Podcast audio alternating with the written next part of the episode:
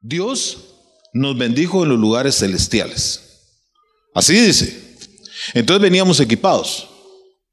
Si Él nos bendijo en los lugares celestiales, veníamos equipados con bendición, sí o no. Pero entonces, ¿por qué hay unos que son bendecidos y hay otros que no? Si todos fuimos bendecidos en los lugares celestiales. O sea, nos tendríamos que poner a pensar, ¿por qué este sí o no?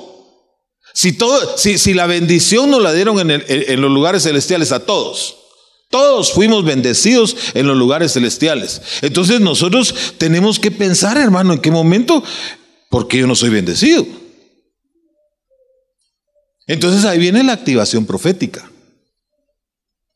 Ahí entra en juego la palabra profética más segura a la cual estar atentos, que es la palabra que usted tiene en su mano, si trajo Biblia.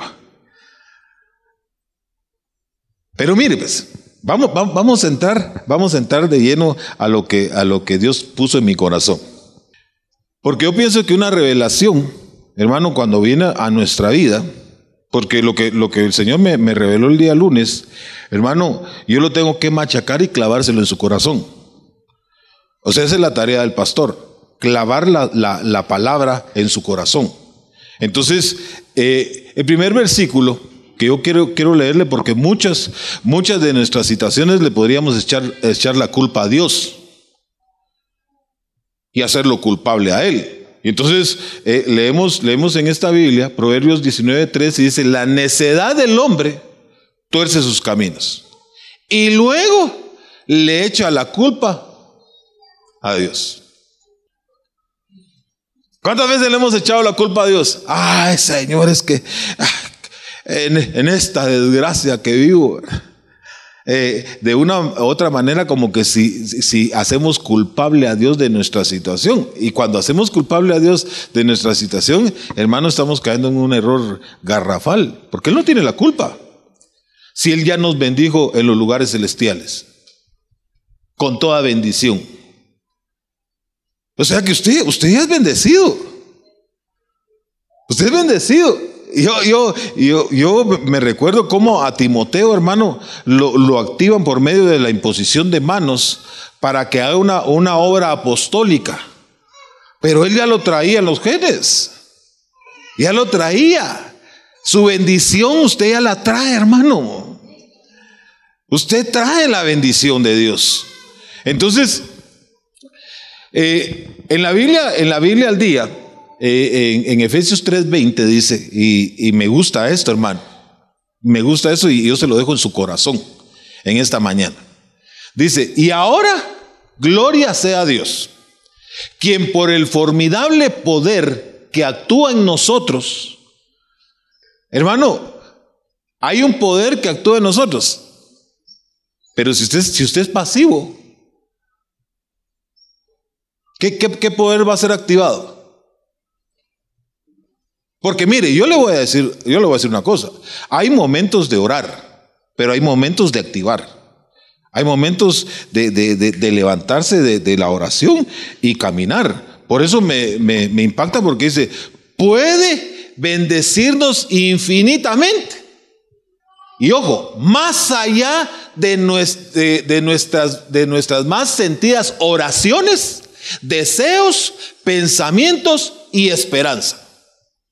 O sea que Dios te bendice más allá de lo que tú pides, de lo que tú deseas, de lo que está en tu esperanza, tus pensamientos. Dios te bendice todavía más, hermano. Yo no sé si usted quiere eso. O sea que Dios vino hoy. Él está presente aquí, hermano. Y quiere bendecirte más allá aún de tus pensamientos, de tus oraciones, de tus deseos y de tu esperanza. Dice que la esperanza nunca avergüenza. La esperanza ahí la tenemos. Pero Él nos va a bendecir más allá de nuestra esperanza. Es que, es que, es que mire hermano, mire pues. Uno camina hasta donde quiere llegar definitivamente. Uno se rinde hasta donde se quiere rendir. Pero Dios te quiere bendecir aún más allá de donde tú te rendiste, de donde tú te quedaste parado. La bendición está todavía más allá. Así que uno, uno decide hasta dónde lo quiere bendecir Dios. Si usted se queda, si usted se queda en un, en un lugar pasivo y quieto, hasta ahí lo va a bendecir Dios. Pero si usted comienza en el nombre de Jesús y se levanta, Dios está dispuesto más allá hermano, de lo que usted pueda caminar. Aún, yo digo, hermano, que uno, nunca, se cansa. Yo pienso que, que, Jacob nunca se cansó de, de ser bendecido.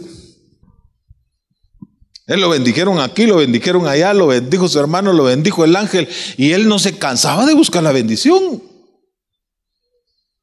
Ahí estaba la bendición para él. Para él, aún, la bendición primigenia se, la dieron a él, no le tocaba, no le correspondía, pero él caminó más allá todavía. Hermano, entonces aquí la pregunta, eh, ¿has caminado lo suficiente? ¿O ya te paraste? ¿O ya te, te acomodaste? ¿O ya crees que Dios no tiene no tiene cosas más grandes para ti. ¡Hala, hermano! Vaya. Y entonces, en Santiago 1.22 dice, no se contenten solo con escuchar la palabra, pues así se engañan ustedes mismos. Llévenla a la práctica. Llévenla a la práctica. La, la, palabra es para poderla llevar a la práctica. Entonces, cuando usted no lleva la palabra a la práctica, Dios ahí está, Dios ya te dio la palabra. Si no la pones en práctica, entonces ya no es la culpa de Él. Porque la palabra profética, discúlpeme, la palabra profética es la, es la que nos, nos, nos abre el camino para que nosotros podamos caminar sobre esa palabra que usted ha creído. Si usted ha creído eso, ah, usted ya la hizo, hermano. Usted ya la hizo. Pero luego dice, el que escucha la palabra pero no la pone por práctica, es como el que se mira al rostro de un espejo. Y después de mirarse se va y se olvida enseguida de cómo es, pero quien se fija atentamente en la ley perfecta de la libertad y persevera en ella, no olvidando lo que ha sido, sino haciéndolo, recibirá bendición. ¿A quién? Al que la practica. Entonces, yo le pregunto, porque hay gente bendecida y hay otra gente que no es bendecida. ¿No será que por la práctica de la palabra? Porque ¿quién va a recibir aquí bendición, hermano? El que la practica. Usted, usted, ¿cuántos, caminamos aquí por fe? Va, pero ¿de qué tamaño es su fe?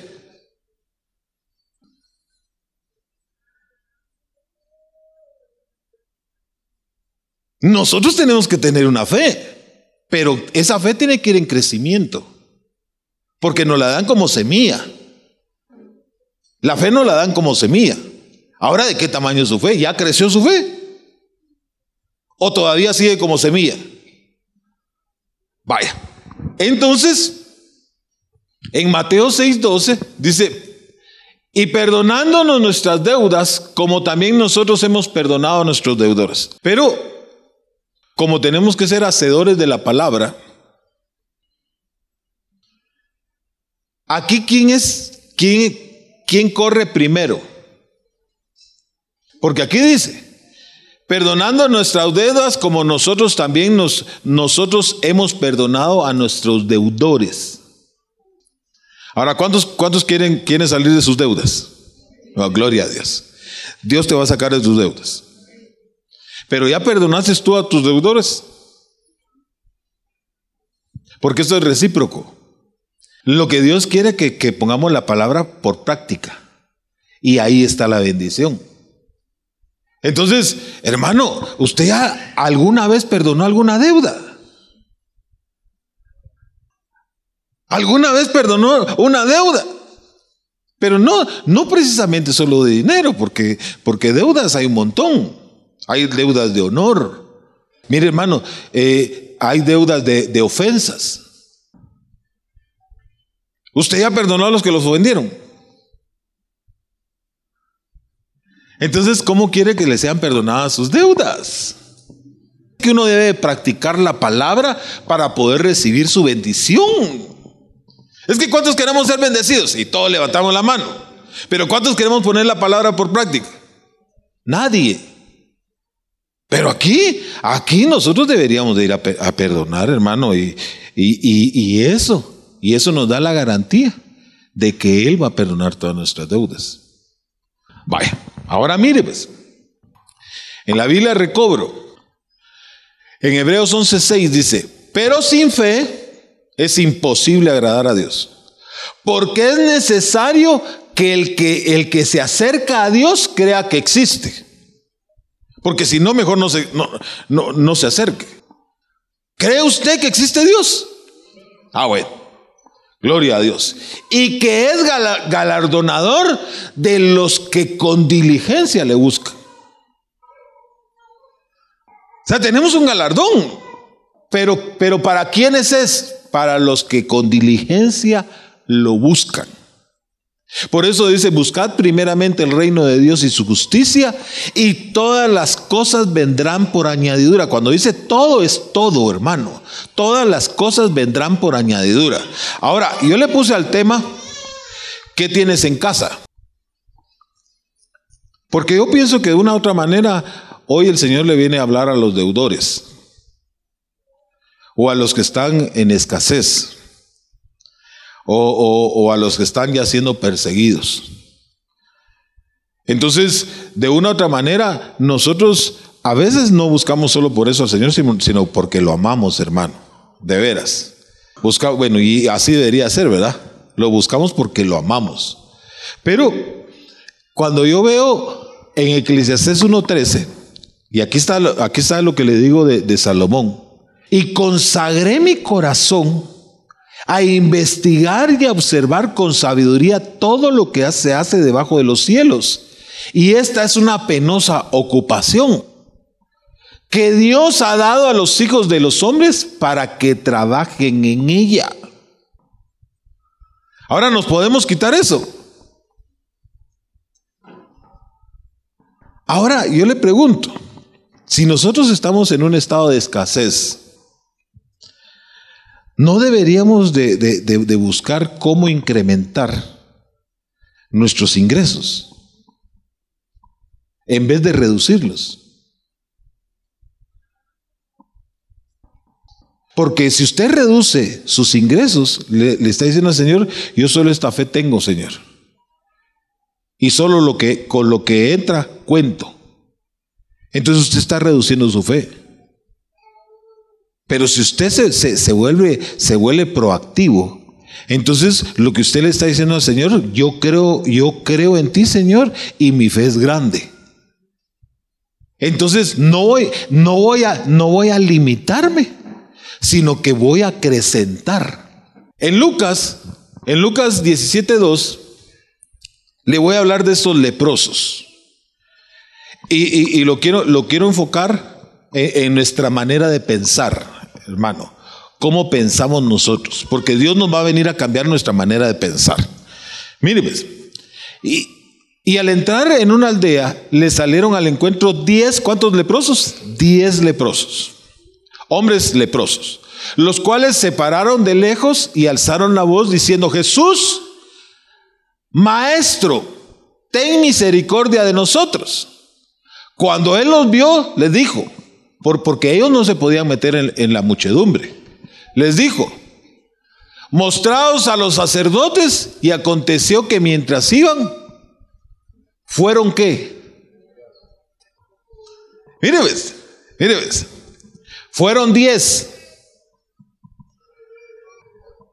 Yo me imagino que no se podían acercar a la multitud. Le gritaron de lejos, Señor, límpianos sánanos. Vayan a mostrarse al sacerdote. ¿Por qué? ¿Por qué la importancia del sacerdote? Mientras iban, ahora yo le pregunto, ¿el sacerdote lo limpió? ¿Qué, qué lo limpió? Su fe. Ellos tal vez le iban a tocar la puerta al pastor, ¿va? Pastor, ábranos. Y mientras el pastor oyó, hermano, iba a la puerta, e, ellos ya habían sido sanados. ¿Qué los sanó? Su fe. Entonces, ¿qué, ¿qué, hay que incrementar en esta hora, hermano amado? Para poder salir de nuestras deudas. Nuestra fe. Nuestra fe. Después regresó solo uno.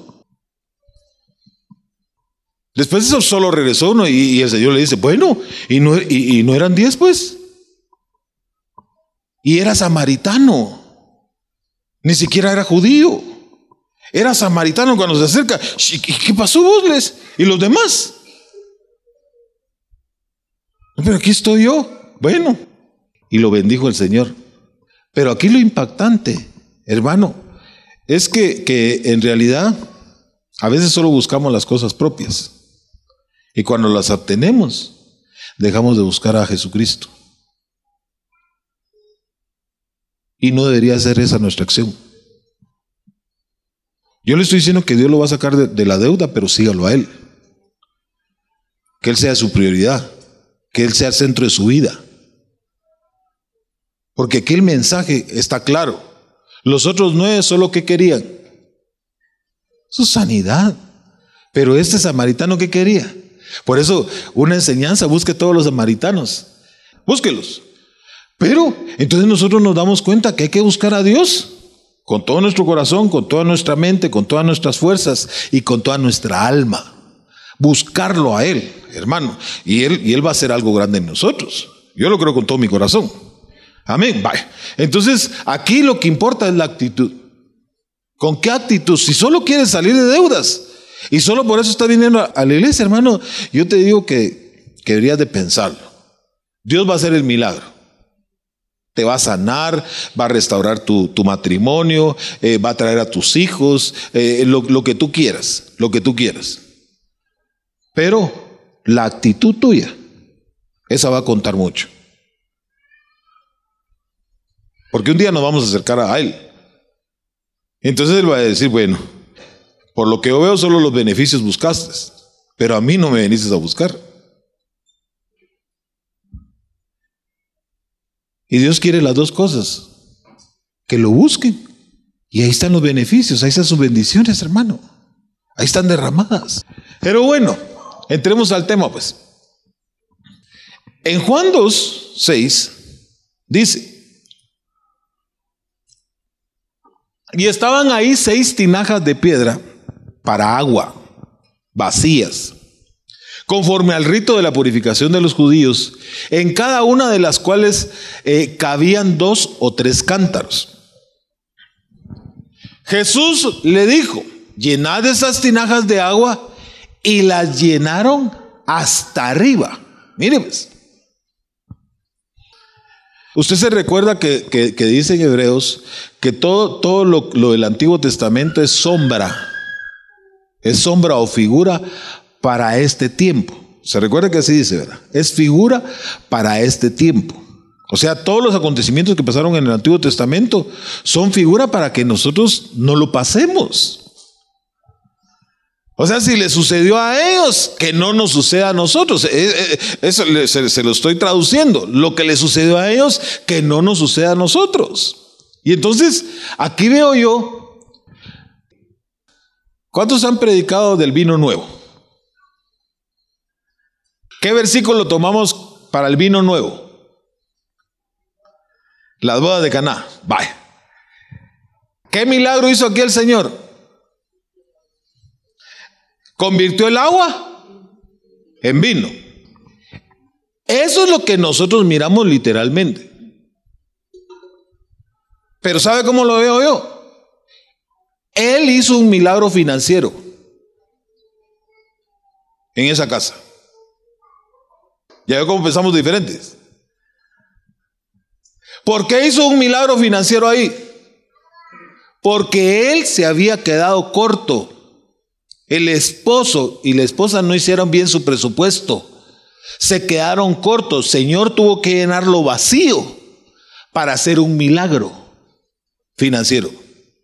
Si el Señor no hubiera estado ahí, ellos, hermanos, hubieran quedado mal. pero por su mal presupuesto. No calcularon la gente que iba a llegar, no calcularon tener ahí reserva, no calcularon el mejor vino para de último. Mas como el Señor estaba ahí, Él llenó las vasijas, pero no fue Él. Es que mire pues, ¿a quién puso a llenar las vasijas? Nuevamente, en los leprosos sale el sacerdote. Dios no metió las manos. Vayan al sacerdote. Aquí a los discípulos les dice, llenen las tinajas hasta arriba. Y llévenselo al maestro Sala para que él pruebe el vino. ¿A quién, ¿A quién puso a actuar ahí? A los discípulos. Los discípulos llenaron, hermano, ellos se encargaron y vieron el milagro. Y entonces cuando vieron el milagro, chicas, hermano. El, el, el esposo cuando le contaron esta cosa, hermano, dio gloria a Dios. Pero, pero yo le pregunto, ¿el esposo pidió algo aquí? El leproso sí pidió que lo sanara. ¿El esposo pidió algo aquí? No, la esposa clamó. ¿Quién fue, quién fue el que clamó ahí? María. Ella fue la que, la, que dijo, mira, ellos se quedaron, ellos se quedaron sin, sin vino. ¿Y yo qué? ¿Yo qué tengo que ver ahí? Le digo. Ahora yo le pregunto algo.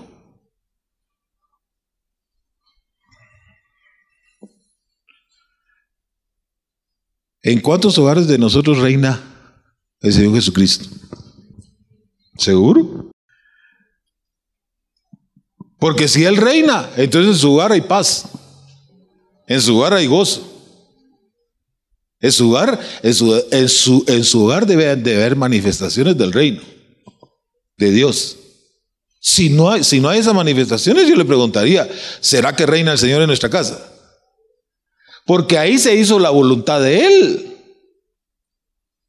O sea, ni siquiera pidió, pidió salir, salir del estado, del estado financiero que tenía, que, que hizo mal el presupuesto, ni siquiera metió las manos el esposo. Dios le quiso hacer el milagro. Entonces, aquí actúa, hermano, a veces que Dios, Dios va a querer hacerte el milagro y punto. Aunque se enoje medio mundo. Dios va a obrar de una manera sin que metamos las manos. Con los leprosos sí tuvieron que, en el camino, vos sí será que nos vamos a sanar. Ah, vos seguí caminando, man. Vos al sacerdote dijeron, sí, va, vos seguí caminando, vos, vamos que no te importe, vamos pues, y hermano, y entonces yo le puse a este problemas de finanzas. ¿Resueltos por quién? Es que mire, pues, Dios obra de mil maneras. A veces hermano, nos va a poner a trabajar. Y dices, vamos, vamos, vamos, vamos, vamos a presentarse al sacerdote. Y ahí van, hermano. Y dependiendo de la fe que tenían, ahí los diez tuvieron fe. Y los diez se sanaron. Pero solo uno regresó a dar gracias. Ahí no era tanto la fe la que estaba, la, la que estaba presentando el Señor, sino que la actitud de los leprosos ante el Señor. A veces somos malagradecidos. A veces a Él le echamos toda la culpa. Ahora, ¿cómo se sentiría este hombre? Cuando le contaron que el Señor multiplicó, eh, perdón, convirtió el agua en vino. ¿Cómo cree usted que, lo, que se sentía? A las diría este. Pero ¿cómo? Si Dios es grande. Y ahora otro problema. Segunda Reyes 4.1. Y, y, aquí es donde me quiero, me quiero ir deteniendo, hermano. Y, y, pedirle sabiduría a Dios para poderle trasladar lo que, lo que Dios puso en mi vida. mire pues, desglosemos esto. Una de las mujeres de los, de los discípulos de los profetas se quejó a Eliseo diciendo, tu siervo, mi marido ha muerto y tú sabes que era temeroso del Señor, ahora ha venido el acreedor. En otras versiones dice, ahora, ahora viene el acreedor para llevarse a mis dos hijos como esclavos. ¿Cuál fue, cuál fue la, actitud aquí de la viuda? Eh, eh, estamos presentando tres personajes, la del leproso, la, la del esposo y ahorita la de la viuda. Ya vimos la de leprosos, hermano, nueve se, se fueron y solo una agradecida. El esposo yo me imagino que estaba impactado, hermano, por el milagro del Señor. Pero aquí nuevamente miramos una actitud que a veces, a veces la pasamos por alto. ¿Quién tenía problemas ahí? Ella. ¿Se acercó al vidente o al profeta, sí o no? A veces nos creemos superiores a los ministros. A veces creemos que solo, solo nosotros podemos. Y decimos, ay, ¿yo para qué voy a ir hoy? A ver cosas, pero ¿para qué? Y entonces hay gente que no se acerca al ministro. Porque ¿qué le puede dar? ¿Qué le puede brindar? Ahora entonces aquí miramos nosotros una actitud de la viuda de sumisión. Ese, ella creyó, bueno, voy a ir al vidente, que, ¿qué ve él en mi problema? Porque usted puede estar viendo mil cosas en su problema, pero ¿qué ve él? Porque antes a los profetas le decían videntes. Toda la gente se presentaba, cuando usted lee el Antiguo Testamento, toda la gente se presentaba a los videntes para ver qué, le estaba sucediendo, qué, camino podían tomar. Entonces, una, una de las actitudes que a mí me gusta de la viuda es que se acercó al profeta y, le dice, Señor, aquí estoy, aquí estoy. El acreedor ya viene por mí, le dice. Vaya, pero ahí ya vemos una cosa, va la sumisión la búsqueda de Dios. Vaya, se acercó al profeta. Pero ahora yo le pregunto, esto lo dice Job, el mal que temí, ese me sobrevino. El mal que temí, ese me sobrevino. Ahora, ¿qué mal estaba pronosticando ella? Ya viene el acreedor por nosotros se va a llevar a mis hijos. Mis hijos y mis hijos. Ella estaba preocupada, hermano, por el acreedor. Le estaba dando, mire pues, ¿quién es más poderoso? ¿Dios o el acreedor? Entonces, ¿por qué pensamos muchas veces más en, en el acreedor que en Dios? Ella fue porque tenía duda de que se podían llevar a sus hijos. Porque si ella hubiera tenido la certeza, la seguridad de que sus hijos no se los iba a llevar el acreedor, no hubiera ido a buscar consejo. Vaya, entonces, note algo pues. ¿Quién era el, que, eh, quién era el responsable de esa situación? Ahora yo le pregunto, era hijo de Dios. Eh, tenía una unción profética, porque si estaba en la escuela de profetas, hermano, o, era discípulo del ministerio primario, más, de, más de alguna revelación tuvo que haber tenido.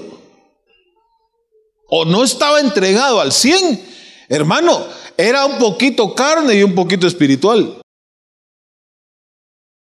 Pero sigamos, pues. Eh, en primera, en primera de Reyes 17.9, levántate y vete a Sarepta de Sidón. Mora ahí y he, he dado orden a una mujer viuda para que te mantenga. Aquí es otra viuda. Nos vamos a enfocar en un personaje de los cuatro que le estoy mencionando. Aquí es otra viuda, que nada que ver con ellos. Y entonces viene el Señor ¿Quién mantenía, quién mantenía, quién le mantenía comida a Isaías, a, perdón, a Elías, antes de llegar a Zarepta? Los cuervos. Le llevaban en la mañana, en la tarde y en la noche. Le llevaban su comidita. Y ahora viene y, lo saca de ese acomodo el Señor y le dice, bueno, bueno, bueno, papadito, te vas a ir allá y, y ahí una viuda te va, te va a mantener, dice. Esa viuda te va a mantener. Y en, el 14 dice, porque si, si habla Jehová, Dios de Israel, no se acabará la harina en la tinaja, no se agotará el aceite en la orza, el aceite en la orza hasta el día en que Jehová conceda la lluvia sobre la faz de la tierra. Aquí hubo multiplicación de harina. ¿Y multiplicación de qué? ¿Y cuál fue el mandato para esta viuda? la hermano. Mire, a esta, a esta viuda le cambiaron el cassette. Solo estamos acostumbrados a recibir. Y nadie nos enseña a dar. Aquí la enseñanza para salir de, su estado, de esta mujer, es que le enseñaron a dar. Ah, usted quiere que le demos. No, yo reprendo en el nombre de Jesús, hermano. Aquí solo la ofrenda y los diezmos se recogen. Y yo le digo algo. ¿Le vas a dar? Así como dice el Señor, me vas a dar a mí primero. Esto, lo pueden manejar, lo, pueden manejar eh, los ministros a su sabor y antojo, ¿va? hasta para estafar a la gente, pero, pero, pero veamos esto. Él está diciendo a la viuda, tú vas a salir de tu estado hasta que des. Y si das, no se va a escasear la harina ni el aceite. A veces lo que estamos en medio de las crisis somos egocentristas. Y tenemos una, una, mente tan pequeña que no ponemos por práctica la palabra. Más bienaventurado es dar que recibir. Y el que da, recibe. Ponga por práctica, si está, si, está en, escasez, si está en, en opresión, si está en cualquier estado, de. Y de esa manera va a recibir. De va a recibir. Entonces aquí ya tenemos cuatro personajes. Los leprosos. Tenemos los leprosos. La viuda, perdón, tres, ¿verdad? Tres tenemos. Tres o cuatro. Cuatro. Bye. Ahora, ese es problema de escasez. ¿Dios lo puede solucionar? Dios lo puede solucionar. Pero quite su corazón mezquino. Y no crea que usted no tiene para dar. Porque dice la Biblia que nos tenemos que presentar con Dios no con las manos vacías. Cuando nos presentamos delante de Dios con las manos vacías, Él no hace nada, hermano. Porque todos tenemos para dar. Por eso eh, yo creo que fue en los Gálatas donde dice, de su pobreza, dieron más allá de su pobreza, hermano. Dieron, se presentaron, dieron y ellos recibieron. Ellos recibieron, pero yo vuelvo con esta mujer. Ah, esta mujer me tiene muy impactado, hermano.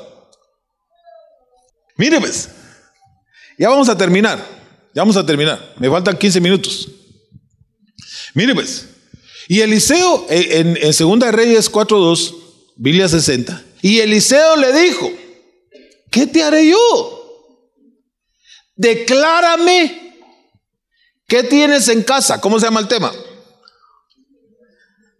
Declárame qué tienes en casa. Tu sierva ninguna cosa tiene en casa sino una vasija de aceite.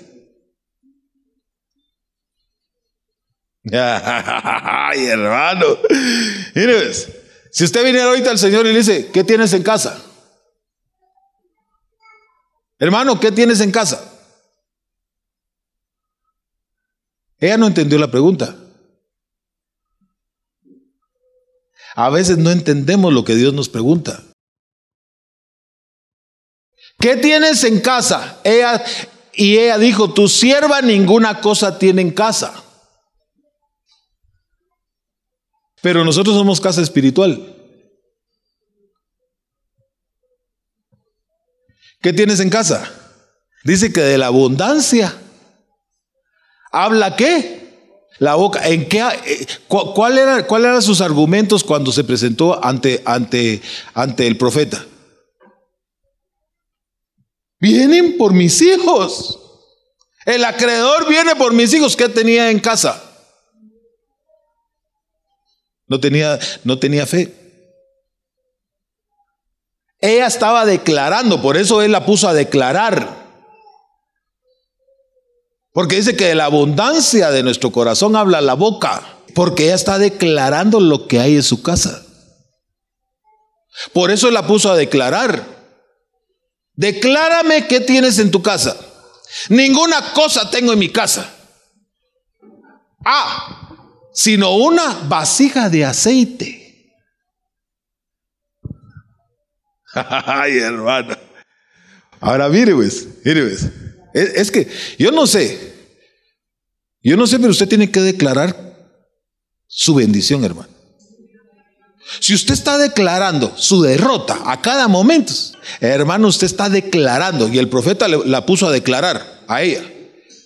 Declárame. No, no, él no se puso a declarar sobre, pastor, una oración fuerte ahí, por favor, pero rápido, que lo necesito. No, no, no. ¿Qué, qué estás hablando tú? La oración del, pastor puede ser efectiva, pero, pero lo que piensas tú y lo que hay en tu casa es ese efecto, es ese camino es el que llevas. No puedo. Eso en derrota, en cansancio, en tribulación, en angustia. Eso es lo que estás declarando. Hermano. Mire, uno, nosotros eh, con Yanet estábamos ah, viendo que estaban, estaban pasando una, a una viejita así para el otro lado.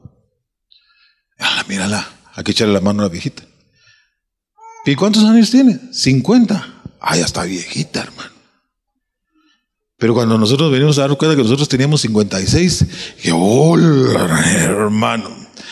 Éramos más bien, a nosotros nos tenían que pasar.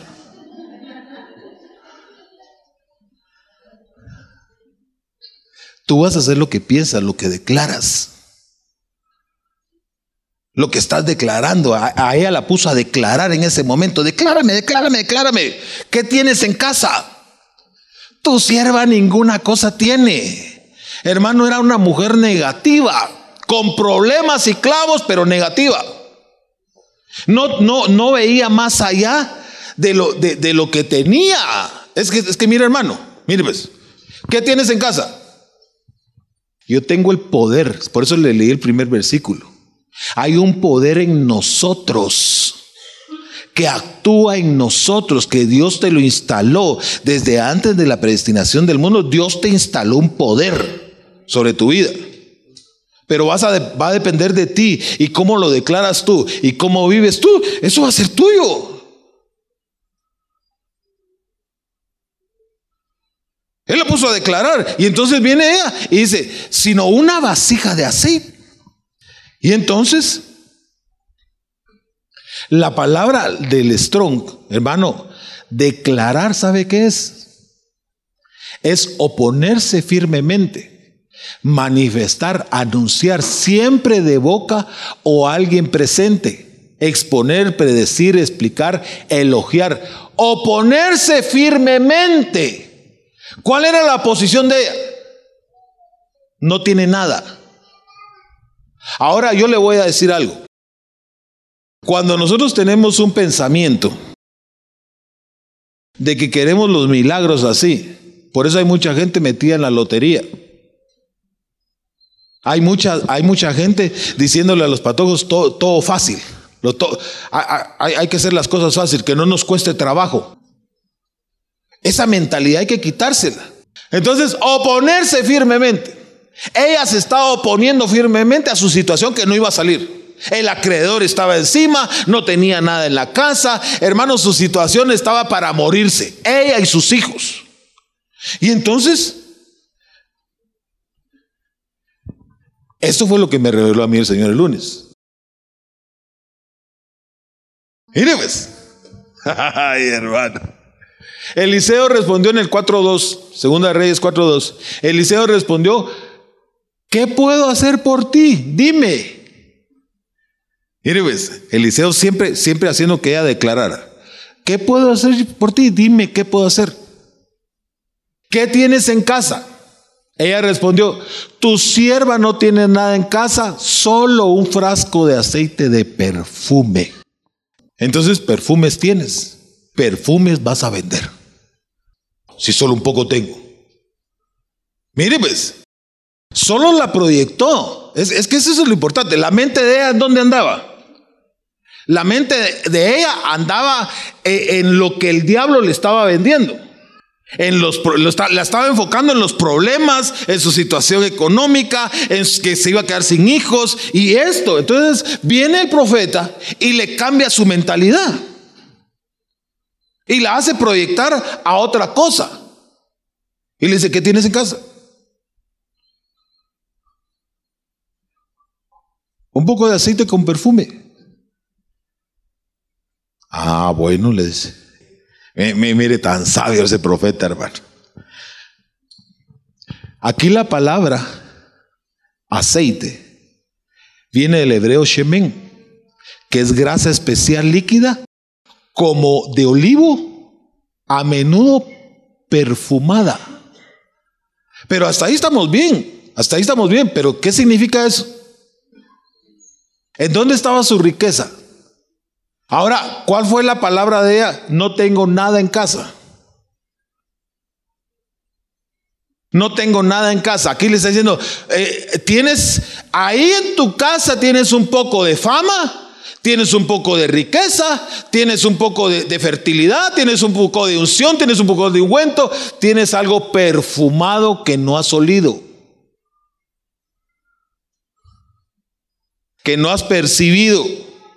Entonces viene ya en segunda, en segunda de Reyes 4.3 y le dijo, anda y pide a todos tus vecinos. Ay, ¿Cómo dice su versión? A todos tus vecinos. Y recuérdese que la mujer no trabajaba. Y le dice el Señor, anda y pide a todas tus vecinas. Ahora, Hermano, hermano amado, mire esto pues. Si yo le digo, ve, a tus, ve con tus vecinas y pídeles vasijas de las de importación, ¿a dónde se fue a meter ella? Mire, ves, mire. Eh, Marito, eh, ¿qué quieres vender, mijo? Ah, échame una ayuda. ¿Qué quieres vender? Carlos, vaya. Entonces viene el Señor y le dice, Marito, ve a meterte a una, a una importadora de carros y pide vasijas, vasijas vacías. Ahora, si usted va con alguien que tiene, que tiene venta de carros y usted, y mira cómo es el negocio aquí, y, y, cómo se sale, y cómo vendes, y ellos, ellos, ellos están experimentados en eso. A donde ella fue no fue, no fue con, con, cualquier, con cualquier vecina. Si ellas ya tenían frascos de importación, es porque ¿qué hacían ellas? Si yo tengo frascos de importación, es porque ¿de dónde los traigo? es que mire hermano, si usted está metido en la joyería, y, va con un herrero. Mira vos, disculpa, ¿y será que este oro sirve? Ah, se mira brilloso vos. Ese está, y cuando usted se lo pone puro la tomba. Hermano, usted vaya con especialistas. Así la envió ella. Es que, es que mire, hermano, eh, eh, el consejo profético, hermano, es, sorprendente. Entonces le dijo, vasijas de las de importación, vasijas que estén vacías y no te vayas a quedar corta al final. ¿Quién se queda corto? Tú tienes lo que quieres. Tú tienes hasta donde has llegado. A ella no le puso límite el profeta. Entonces viene él y le dice, vasijas vasijas que estén vacías, pero de importación. El Señor sacó de las vasijas cuando convirtió en agua, en, en vino qué? Del mejor. Dios lo que hace, lo hace bueno, hermano. Y le estaba enseñando a que si iba a hacer las cosas, las iba a hacer bien. Iban a ser de importación. Por eso eh, yo le dejo este mensaje en su corazón. Vasijas, no pidas pocas. ¿Qué le estaba trabajando ahí, hermano? Le, le estaba poniendo una meta, hermano, amado. Y entonces le dice, pide en abundancia. ¿Quién limitó las vasijas? Hermano, ¿quién limitó las vasijas? ¿Ella o él? Ella. Por eso, por eso le estoy poniendo las versiones. En esta versión dice, todas las que puedas conseguir. Trata de conseguir todas las que puedas. Pero aquí dice, entonces él le dijo, ve, pide vasijas para ti de afuera de todas las vecinas vasijas vacías. No te limites a unas cuantas. Porque yo lo voy a llenar, le dijo el Señor. Yo lo voy a llenar. Vasija vacía, yo la lleno. Vasija vacía, yo la lleno. Y entonces ella viene, hermano. Y, como usted sabe, en segunda de, segunda de, de Reyes 4.6, cuando estuvieron todas, ¿qué? Ella dijo a su hijo, tráeme otra vasija. Y él respondió, ya no hay más. ¿Y el aceite? ¿Quién dice que ya no hay más? ¿Quién pone el límite? Uno pone límite. Y mire, y algo que no tocamos. Vas a ir a pedir vasijas, pero vas a involucrar a tus hijos. Ahora le pregunto, ¿cuánto necesitó esta mujer para poner su empresa? ¿En qué, está, en qué piensa uno para poner una empresa? En dinero, en su situación económica, en lo que no tiene, en lo que no hay, en las limitaciones que no puede. Ah, es que, hermano, porque todo me sale mal. hermano, si eso es lo que estás proclamando. Dile al justo que le irá bien. Dile al justo que le irá bien. ¿Cuál debe ser su hablar? El bien y no el mal, hermano. A nosotros nos va a ir bien. A nosotros nos va a ir re bien, hermano amado. A nosotros nos está yendo re, re, re, re que te bien, hermano. Es lo que, perdón, lo que nosotros estamos anunciando. Entonces viene él y le dice, métete, métete en tu casa con tus hijos. Ahora, ¿dónde estaba el profeta? Cuando estaban armando la, la empresa. ¿En dónde estaba el profeta? ¿Quiénes estaban ahí? Los hijos y ella. Un negocio familiar. Ahora, ¿por qué yo me pregunto? ¿Por qué la familia? Porque este no me este, este sí me salió malo. Mire, mire, pastor, este, ay Dios, este, este no nos sirve nada en la empresa. Pero porque usted no, no, no, no, no ha despertado, ¿para qué sirve? Si todos tenemos diferentes habilidades. Tal vez no sirve, no sirve para trabajar, pero las cuentas se las lleva cabalitas y no se roba nada. Y usted le da cinco len y los cinco len intactos. Entonces todos nuestros hijos tienen diferentes virtudes. No los despreciemos descubramos lo que tiene, hermano. Y, porque mire, mire, hermano, ¿a quién le tocaría, a quién le cree usted que le, que le tocó ir a tocar puerta por puerta? A ella.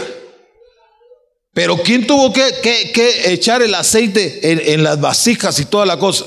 Eh, necesitaba de ayuda, pero fue un negocio familiar. Pero yo le voy a decir algo, cuando nosotros encontramos mezquindad en nuestra familia, cuando nosotros encontramos todo, todo lo contrario, hermano, cuando somos mezquindosos y, y egocentristas, ahí es cuando nos va mal. A ella le cambiaron su manera de pensar. Ahora, ¿cuál fue el negocio del siglo de la viuda? ¿Vender qué?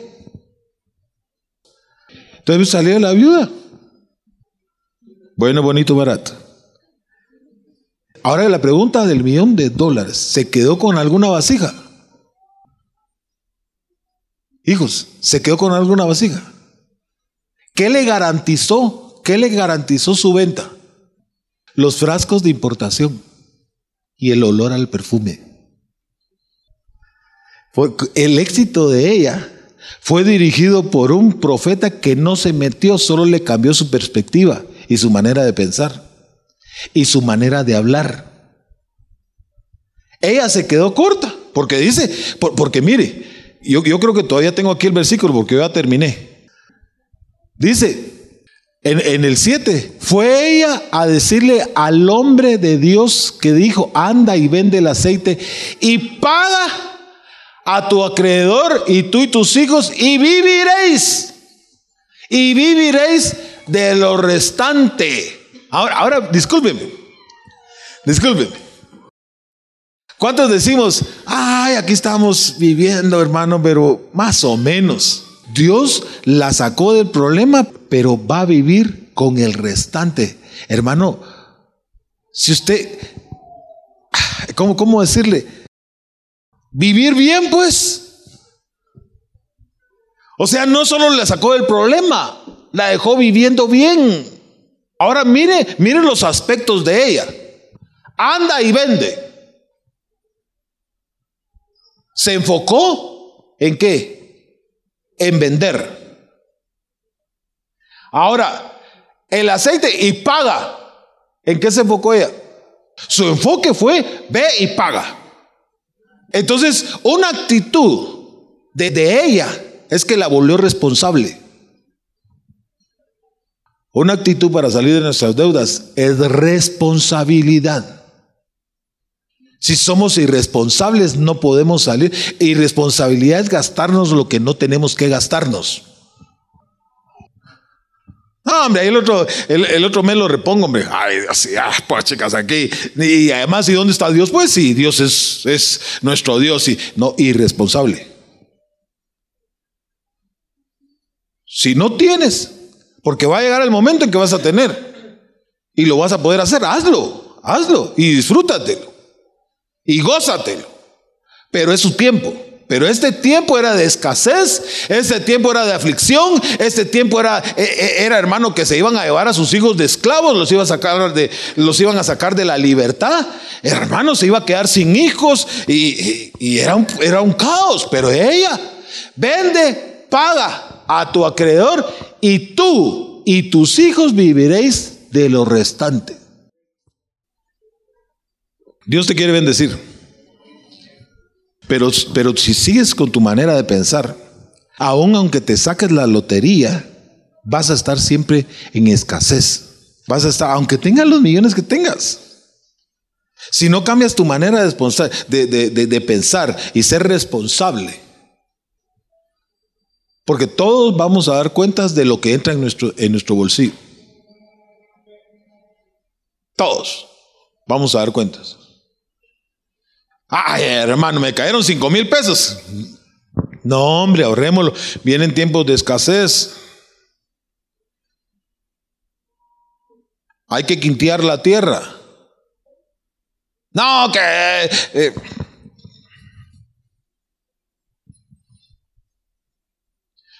Ahora, yo le voy a decir algo. El marido le dejó una mala enseñanza a ella. ¿Quién fue, quién fue, quién fue el, que, el, incumplido ahí? Ahora, si usted tiene para vivir, si tiene ganas de irse a comer una marucha, ¿se la va a comer o no? ¿Sí o no? Muchachos, vamos a comer una marucha, vengas. Pero, y, pero uno, uno, hermano, comiendo una marucha. ¿Y mañana qué, papá? Ah, Dios va a proveer, mamita. Ahorita come en paz ahí. Que, ¿Y cómo va a comer en paz? Aquí le va a quedar la marucha a uno. Olvídese. Vos confía en mí, hombre. Pues si yo soy la cabeza. Toda atarantada, pero yo soy la cabeza. hermano, no, no debe ser así. No debe ser así. Usted, ¿cómo, está, ¿cómo estamos? Y mira sus estados de cuenta y todo. Ah, bueno, y, si hay, hermano, ahí es lo suficiente, bueno, vamos. Y de una vez, de, hecho, me compraste mi par de zapatos porque también va. Y está bueno, hay, hay para vivir hay. Pero su manera de pensar se la cambió. Su manera de hablar se la cambió. Y su manera de actuar le cambió. Porque mire, hermano, ¿cuántos quisieran que, les pagaran sus deudas? Ahorita le hacemos un cheque. Vaya, se lo pagamos y a los dos meses está otra vez endeudado, porque no se le enseñó a trabajar. Por eso, por eso es, eh, eh, que, es que muchas, mire, los de afuera creen que la iglesia, creen que la iglesia es la encargada de mantener a los pobres. Y cuando no le damos al pobre, sí, que, que aquí, que allá. No, si acaso él, le dio dinero, pues. Él le dijo, ven, vení mamá. Ay, no, no, no, Dios me guarde. Pero si el Señor hizo la obra sin dinero. Es que hermano, quítese la mentalidad de dinero. De dinero, ay, si mi esposo me diera unos 10 mil, pusiera algo. No, hombre, ¿qué tienes en casa? Ay, una moto vieja que tienes, véndasela. Cuando llega aquel, hace la de la chatarra, papadito.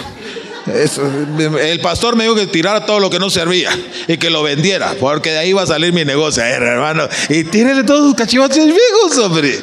Y ya va a ver si Dios es bueno. Dios es bueno. No, esto no me lo hace. Porque mire, si nos vamos a dar cuenta y hacemos números los que tenemos en la casa, ¡ja! Tenemos un platal. Que podríamos poner un negocio bueno. Un negocio bueno. Va a sacar toda la ropa de usted, va a ver. Ah, reprendo, pastor. Hasta ahí, hasta ahí llegamos. Hasta ahí. sus zapatos. Que no se pone. Ya el tiempo de Tatalapo, hermano, ya, bueno, ya regresó la moda, va. Esos círculos viciosos, va. Hasta que regrese la moda, pero no los vende. Bueno, yo quiero orar por su vida. Y le vamos a abrir su visión profética. Porque esta fue una visión profética dada a la viuda. La sacó de su estado, hermano. Mire, ¿quién tiene que sostener la casa, hermano? acláreme usted eso aquí. ¿Quién tiene que sostener la casa? El varón. ¿Quién tiene que sostener la casa, hermano? El varón. Pero si no hay hombre en la casa, aunque esté ahí,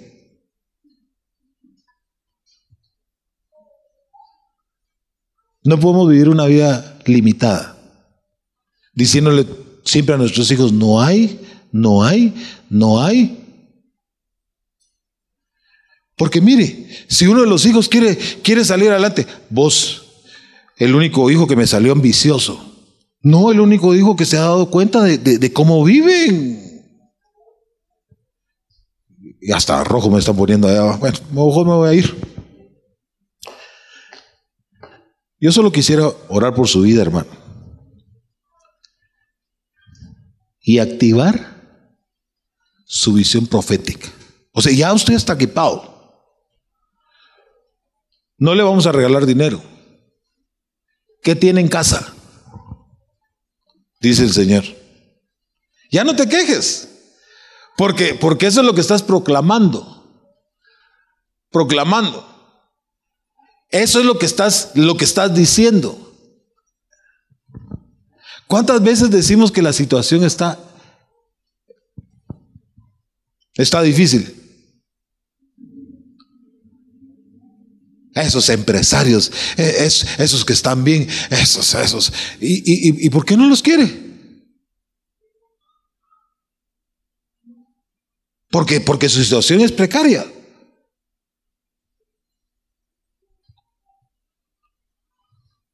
Ellos se esforzaron o les heredaron y lo siguieron y, lo siguieron y lo siguieron haciendo productivo. ¿Por qué enojarnos con ellos? Por, porque, porque esa, e, e, e, eso hermano, es, es, una, es una cosa que, que, a la larga viene, viene a ser una sociedad, hermano, que no quieren los ricos. Cambió usted de carro. Ese de plano está robando en algún lado. Hermano, pero ¿por qué? ¿Cuántos hijos de Dios hay aquí? Gloria a Dios. Va, a usted, el Señor le decretó bendiciones celestiales.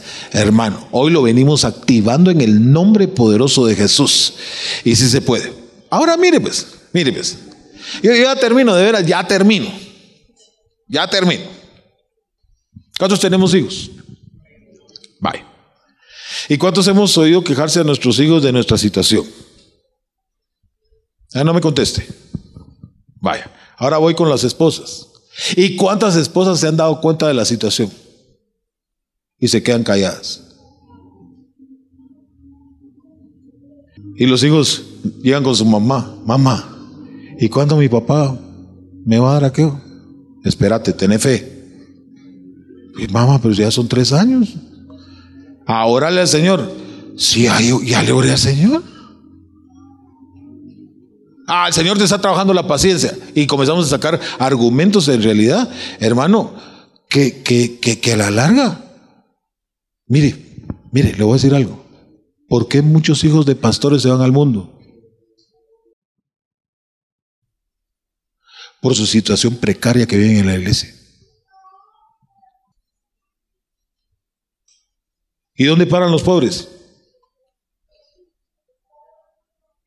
En el mundo. Nosotros tenemos que ver qué hacemos, hermano. Es que el esposo es el que, ah, pero no con esto, eh, tampoco es para que usted cruce las piernas y que trabaje la mujer, va. Ah, ¿ya visto lo que dijo el pastor? Pues bueno, a trabajar, mamadita, a trabajar. No, no, no, no, no, no. Porque aquí lo ideal es que usted mantenga su familia. Y que usted sea proactivo, hermano. Y que usted busque aquí, busque allá, busque allá. Eh, hermano, eh, pues chicas, eh, ¿quién es su esposo? Aunque, aunque, sea, aunque sea todo mal en plástico. Este es mi esposo, mire.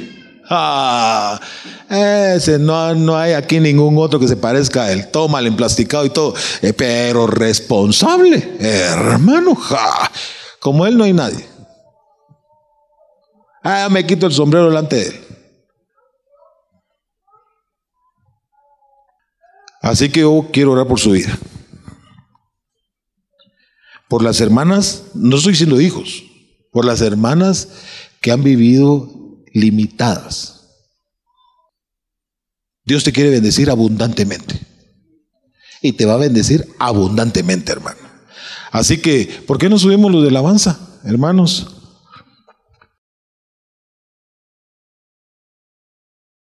¿Hasta dónde quiere llegar, hermano? Usted va a decidir hasta dónde quiere llegar. No ha habido gente, ay, hermano, Aquí ya con eso, con eso tengo para vivir, hermano. Y se cierran en la casa, hermano, y ahí se quedan eh, viviendo y esperanzado con, hermano, discúlpeme, pero si usted tiene fuerzas, gloria a Dios. Mire, es que mi edad, hermano, ah, no se queje de la edad.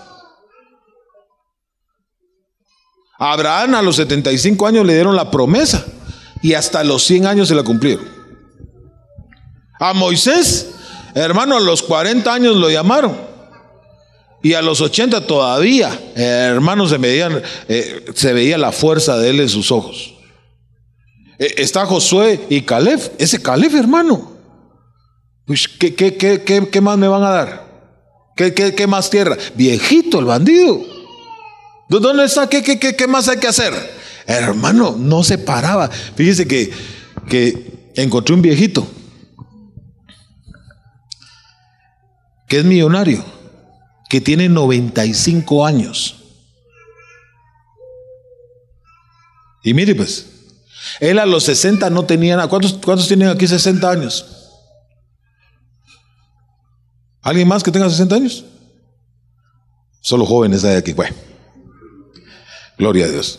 Vaya, a los 60 años, él decidió que el rumbo de su vida tenía que cambiar. Y lo primero que hizo fue cuidar su salud. Y dijo, tengo 60 años. Y al paso que voy, no me queda mucho tiempo. Entonces cambió todo, toda su dieta a los 60 años. Y comenzó a trabajar. A los 95, porque ahorita tiene 95, es millonario.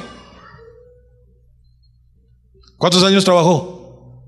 35 años. Y va con los médicos y le dice que él va a durar hasta los 125 años con la vida que lleva. Ahora yo le pregunto, ¿A qué edad piensa llegar usted? Pero si usted quiere, si usted quiere alcanzar más, bendiga, porque dice la, la misma Biblia lo dice.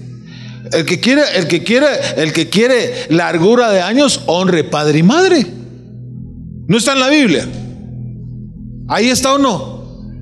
ahí está. Tenemos que cambiar nuestra manera de vivir, hermano, nuestra manera de pensar, nuestra manera de hablar, porque Dios te quiere bendecir. Así que póngase de pie. Me pasé cinco minutos, ¿va? Uno, cabal, estoy, mire el reloj. Cabal. Gloria a Dios. Oramos. Y yo no sé cuántos quieren venir, venir a que ore por ellos, hermano. Yo no sé, pero esta noche es esta mañana es una mañana profética. Si usted quiere que sea activado, hermano, en el nombre de Jesús, tal vez usted mismo ha ponido limitantes. Usted, usted, usted mismo ha ponido su frontera, su límite. Hoy, hoy el Señor va a hacer la obra extraordinaria en su vida. Oiga lo que le estoy diciendo, una obra extraordinaria en su vida. Así que en el nombre poderoso de Jesús, yo te bendigo, hermano. Ya no vas a pensar como piensas, ya no vas a hablar como hablas. De aquí en adelante vas a ser responsable, porque un tarde o temprano tenemos que ser responsables de nuestros hechos. Así que en el nombre poderoso de Jesús, yo te bendigo, hermano y vas a ser responsable. Vas a ser responsable de tu salud, vas a ser responsable de tus finanzas, vas a ser responsable de tus actos. En el nombre de Jesús, pero hoy venimos activando, activando en el nombre poderoso de Jesús. Tal vez has fracasado en algunas cosas, habías estado, hermano, en escasez, en limitación, pero hoy el Señor viene, hermano, con esta palabra y te dice, yo te bendije en los lugares celestiales. Y abro una puerta dimensional a la cual se cumple lo profético en tu vida, hermano. Como cuando Jeremías le dijeron, te he hecho profeta para las naciones. Sí, pero tengo miedo. Sí, pero tengo temor. Sí, pero soy un niño. Eso era lo que declaraba él en ese instante. Mas el Señor le dijo, yo te enviaré a las naciones. Y la palabra profética se cumplió. De la misma manera Josué le dice, ve y conquista la tierra que te daré. No temas, no temas, dice el Señor. No tengas miedo. La palabra profética que se te da hoy se va a abrir, se va a ensanchar el camino, hermano. Pero va a depender de nosotros mismos. Hay un poder que obra en tu vida, hermano. Tú tienes que actuar. Dios está aquí para bendecirte en esta mañana. Pero tú decides si escoges el monte Jericim o el monte Abal. El monte de la bendición o el monte de la maldición. Tú escoge, tú escoges, hermano, cómo quieres vivir. Si ya no quieres vivir como estás viviendo, hoy párate en la brecha, hermano, y decide. Y di qué rumbo quieres que lleve tu vida. En el nombre poderoso de Jesús. Así que yo lo bendigo, hermano. Que el Señor pueda abrir tu mente. Que el Señor derramar bendiciones sobreabundantes sobre tu vida. En el nombre poderoso de Jesús. Hoy párate. Pregúntate qué tienes en casa. Y yo te diría, ¿qué estás pensando? ¿Cuál es tu pensamiento? ¿Qué tienes en tu alma? En el nombre poderoso de Jesús. En el nombre poderoso de Jesús. Y te pedimos, Señor, que en esta hora tú puedas activar en nosotros el poder que hay en nosotros. Así que en el nombre de Jesús, activamos, hermano. Te activamos en el nombre poderoso de Jesús. Venimos activando el poder que está en ti. El poder que está en ti, hermano. Tú puedes. Te has sentido debilitado, te has sentido eh, cansado, estresado, pero yo te digo, tú puedes en el nombre poderoso de Jesús.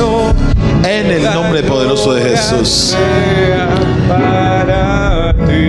Así que llévate esta palabra, hermano, en tu corazón, en tu mente. Y Dios quiere que salgas adelante. Dios quiere bendecirte abundantemente, hermano. En el nombre poderoso de Jesús.